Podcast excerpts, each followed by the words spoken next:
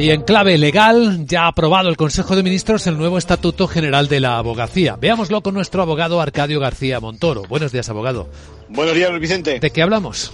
Pues estamos de enhorabuena, tanto los letrados como por extensión la sociedad española, que ve de esta forma reforzado el derecho a la defensa, tal y como declaraba Victoria Ortega, presidenta del Consejo General de la Abogacía.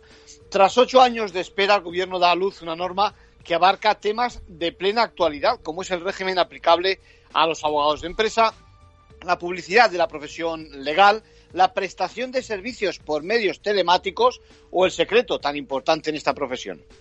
Hay novedades también en materia de retrasos de la Administración de Justicia, ¿no? Sí, porque los colegios profesionales se han reforzado con la nueva norma reconoce su papel de forma que, por ejemplo, los veremos presentando denuncias ante el Consejo General del Poder Judicial en tantos casos como se identifiquen retrasos injustificados. Van a tener faena extra. Y lo mismo ocurre con las quejas con fundamento sobre la Administración de Justicia.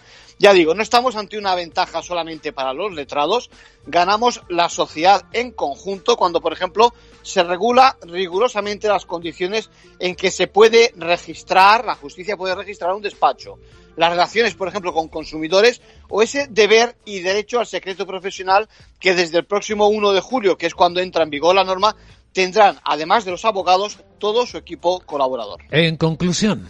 Pues ha llegado por sorpresa. No nos lo creíamos ayer cuando entró en el Consejo de Ministros, porque la esperábamos desde hace mucho tiempo. Pero bienvenida, bienvenida a esa norma avanzada en su tiempo que llega en un momento clave tanto en la justicia como para la profesión legal que también se tiene que adaptar a los nuevos tiempos. Gracias, abogado.